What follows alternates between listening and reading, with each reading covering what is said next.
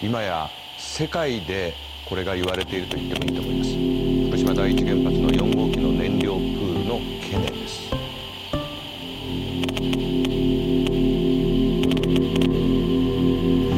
東電は未だに納得できる材料情報を出しておりません。一方ではですね検証がないままに世の中にその燃料プールの不安がネットももちろん含めて増幅している。です検証します。このテレビ番組自体も今日ようやく4号機の燃料プールの検証をお伝えするということに至ったわけです、えー、2つポイントがあります。内部で働いている方。一つの証言を得ました。ここから見えてくることを開くことがあります。それから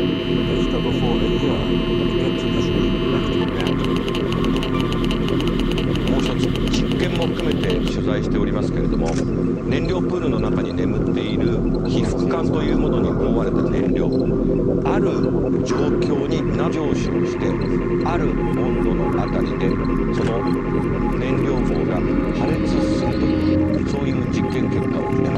した。la centrale de Fukushima a subi une explosion. Et c'est cette explosion qui inquiète aujourd'hui l'autorité. Son président assure une analyse de cette nouvelle situation est en When a cooling system fails, as apparently happened in one of the Fukushima plants, there should be other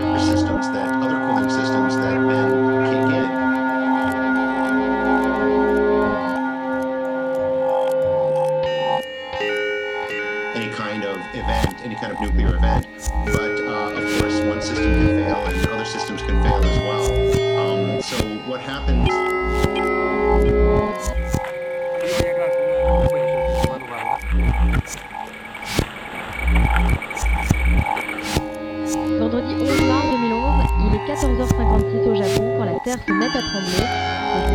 Le plus en mer au large de Sendai est bien plus puissant que d'habitude et évalué à 9 sur l'échelle de Richter dans un premier temps. Aussitôt une alerte au tsunami est lancée, mais il est déjà trop tard. Dix minutes après le séisme, une vague de 4 mètres atteint la préfecture d'Iwat. En tout, ce sont 600 km de côte qui vont être ravagés par ce tsunami. À certains endroits, la vague atteint même 20 mètres de haut. À 19h03, le gouvernement déclare l'état d'urgence nucléaire. Une centrale a particulièrement souffert du tsunami, celle de Fukushima Daiichi. Le 12 mars, elle est secouée par une explosion. Le toit du réacteur 1 s'effondre.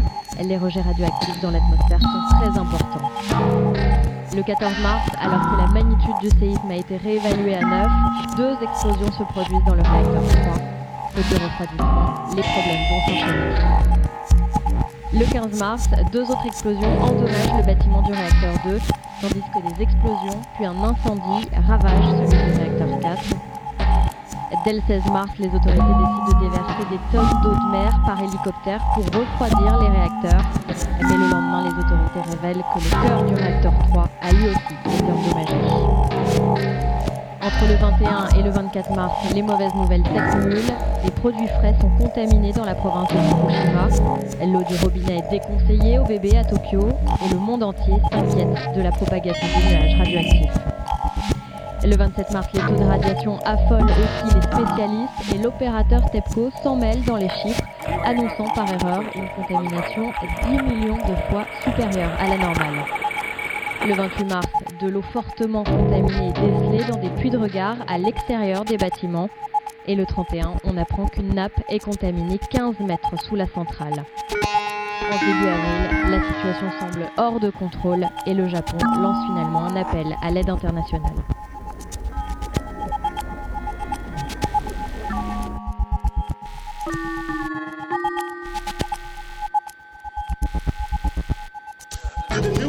Safety tech in Tokyo, to the nuclear safety tech in Tokyo, to the nuclear safety tech in Tokyo, to the nuclear safety tech in Tokyo, to the nuclear safety to solve this mystery.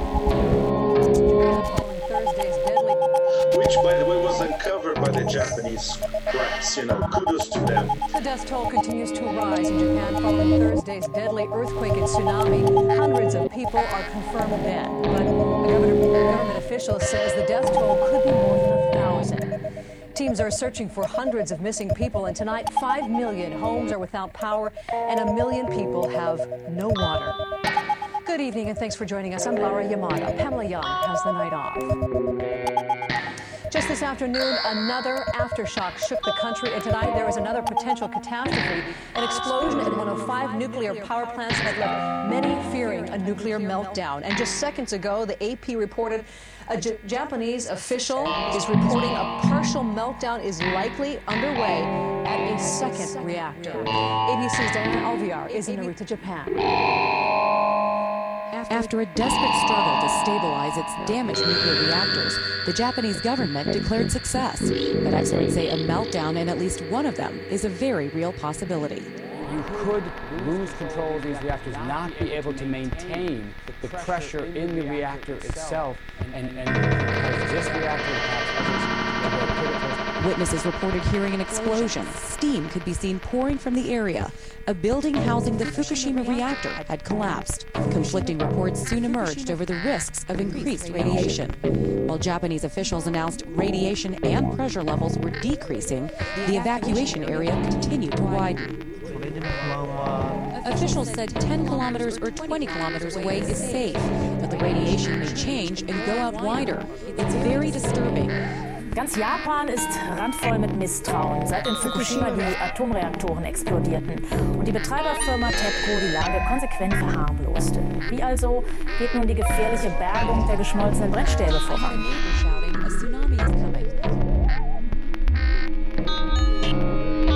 The Japanese military has deployed 50,000 troops to the worst hit areas, searching for survivors amid the ruins. They will be joined by international crews, including teams from the U.S. Radiation levels are high, they'll be screened. Fukushima Daiichi has been releasing radioactive material into the environment for nearly three months now. There are mounting concerns among locals about the impact radiation could have on their health. Fukushima authorities have already decided to conduct checks on all citizens, but they will now assess residents' internal exposure to radiation from breathing and eating. A device called the whole body counter will be used to precisely measure radiation exposure. Right now, Fukushima Prefecture has one of the devices, so it can only screen about 10 people a day. It is urging research institutes and other facilities outside the prefecture to help them if they have the device. Fukushima officials are also studying whether they can retrieve two devices from the town of Okuma, which lies inside the no-go zone around the nuclear plant. It's emerged that at the height of Japan's nuclear crisis last March, the authorities in Fukushima concealed radiation data vital to safely evacuating people from the area. Japan's got a computer system designed to predict the spread of radioactive release, but local media say the prefecture's government deleted emails detailing it. Animation en 3D qui nous explique bien très concrètement la situation à Fukushima. So it sounds worrying that information so important contrôle et le Japon lance finalement un appel à l'aide internationale.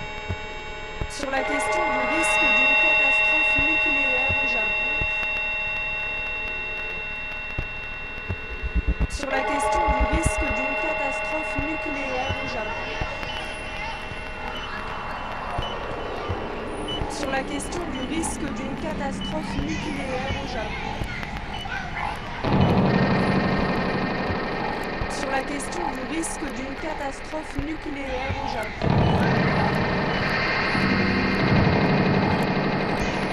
Tens of thousands of Japanese refugees who face the triple horror of earthquake, tsunami, and nuclear crisis now have to another worry their fellow citizens.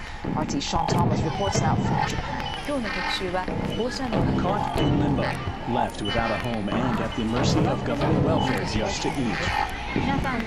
Everyone has been very kind to us. We have no complaints. The government has done everything they can to help us find shelter. What worries us is the future. What we're going to do next, Philip Zanetti. コンタクト今日の特集は放射能での異変福島第一原発の事故から4ヶ月が経ち健康の不安を訴える人々周囲で起きている様々な異変について報告をしてほしいと呼びかけ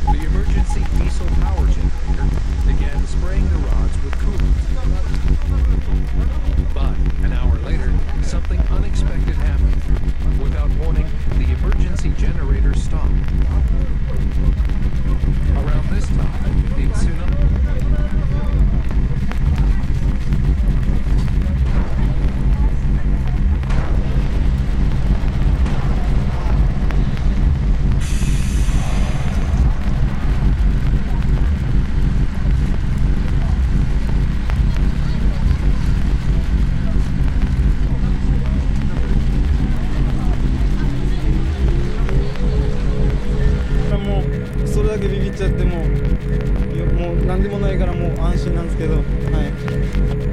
Arbeiter aus Fukushima haben sich jetzt an unsere Kollegen vom ZDF-Studio in Tokio gewendet. Die vielfach Helden genannten Aufräumer berichten über schlimme Arbeitsbedingungen und sind ahnungslos, welcher Strahlung sie dort tatsächlich ausgesetzt sind. Auch wenn die Atomkatastrophe aus dem Blickfeld der meisten völlig verschwunden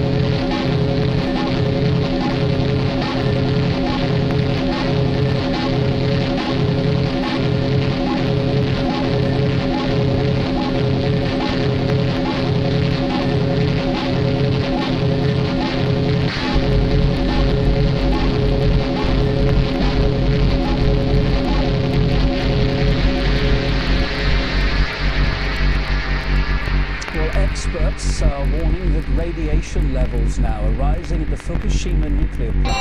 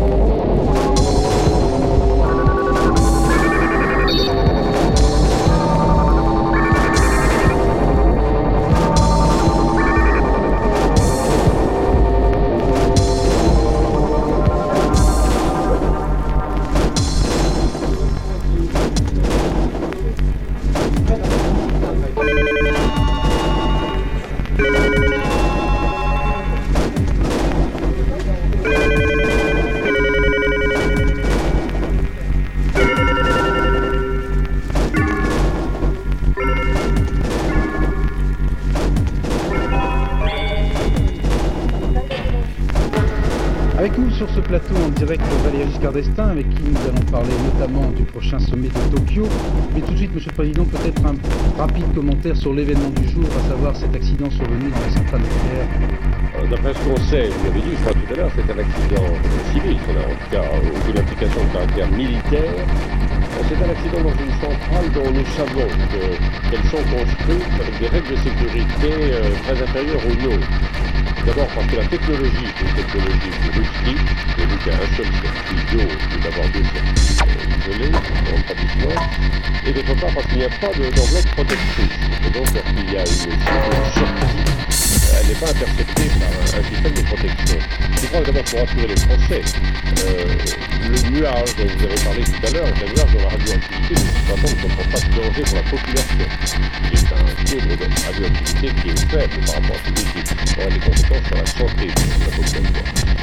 Je que d'abord pour rassurer les Français, euh, le nuage dont vous avez parlé tout à l'heure est un nuage dont la radioactivité de toute façon ne comprend pas de danger pour la population. Est un taux de radioactivité qui est faible par rapport à aura des conséquences sur la santé de la population. Pas de danger pour la population. Pas de danger pour la population. Pas de danger pour la population. Pas de danger pour la population. Pas de danger pour la population. Pas de danger pour la population. Et de sûreté nucléaire. Un point positif tout de même pour André-Claude Lacoste, la direction euh, des vents au Japon. Il repousserait actuellement les fumées radioactives vers le Pacifique.